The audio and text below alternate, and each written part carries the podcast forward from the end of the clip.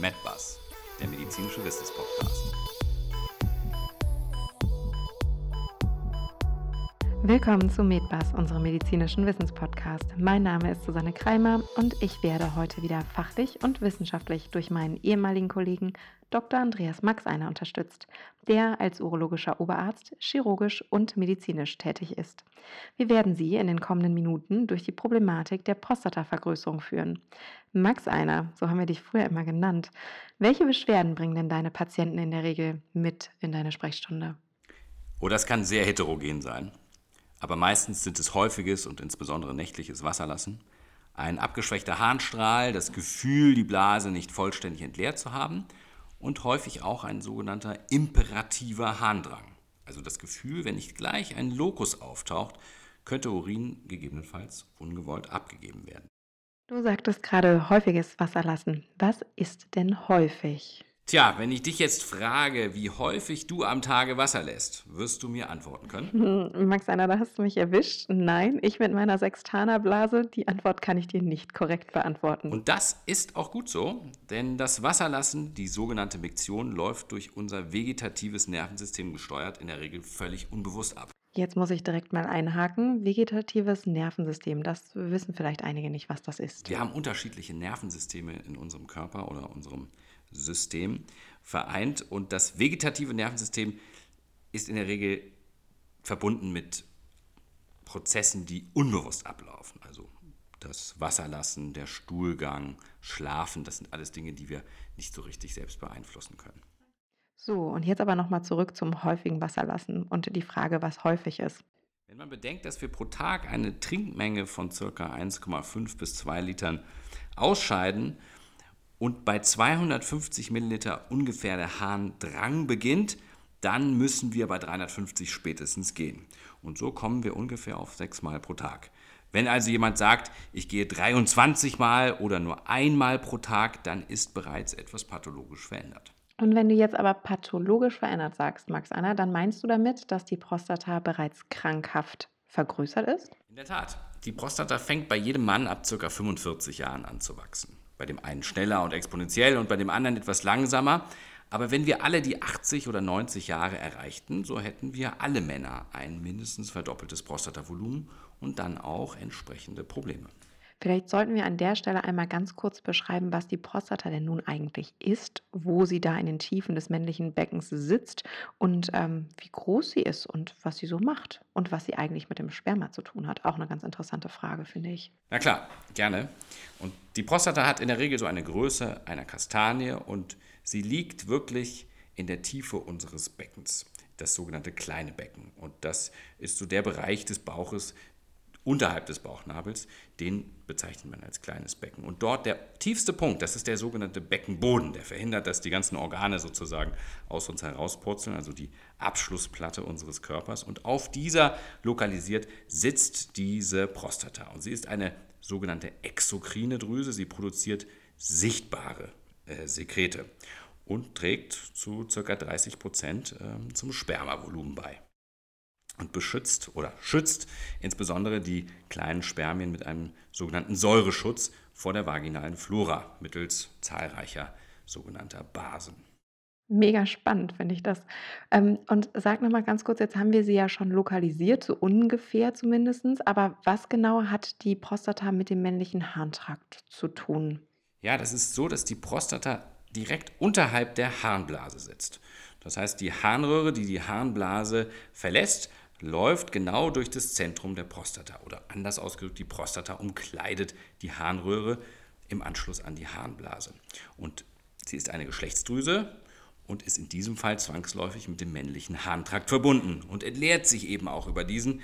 Leider ist aber gerade die hindurchlaufende Harnröhre somit auch allen Wachstumsrichtungen dieser kleinen äh, prostatischen Drüse ausgesetzt. Und das bedeutet dann auch, dass die Harnröhre gegebenenfalls eingeengt werden könnte? Ganz genau, so ist es. Und somit kann der Urin nur noch mit einem großen Druck herausgepresst werden. Es kommt eben zu diesem sogenannten abgeschwächten Harnstrahl oder auch ein sogenanntes berichtetes Restharngefühl. Und wenn du jetzt eben sagst, dass es bereits mit 45 Jahren losgeht, dass die Prostata beginnt zu wachsen, warum sind denn dann deine Patienten, die sich mit den Problemen vorstellen, bei dir in der Regel 60 Jahre alt und älter? Da sich das System meist über viele Jahre kompensiert. Kompensiert? Was meinst du damit? Ja, es hält sich die Waage.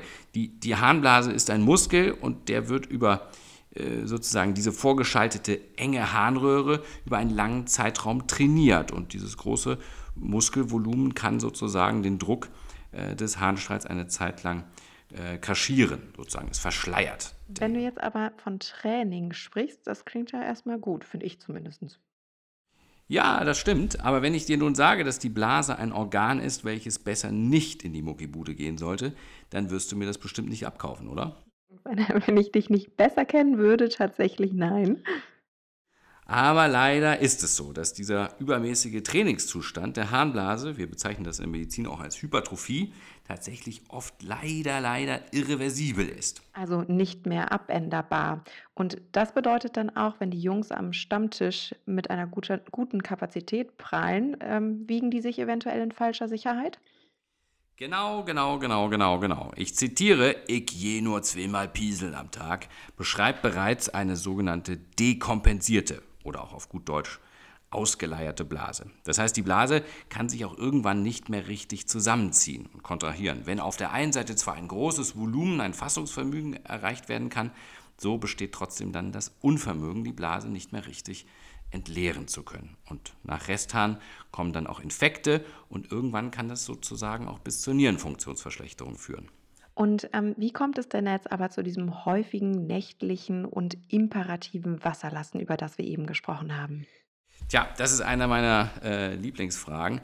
Es ist so, dass im Blasenboden, dort wo die Prostata mit der Harnblase sozusagen verbunden ist, hier gibt es eine besondere Form eines Schließmuskels. Also wir haben zwei Schließmuskel, die für die Harnkontinenz verantwortlich sind, einen äußeren und einen inneren. Und an dieser Stelle, von der ich gerade sprach, direkt am Blasenboden sitzt eben der innere Harnröhrenschließmuskel und der hat verschiedene Funktionen.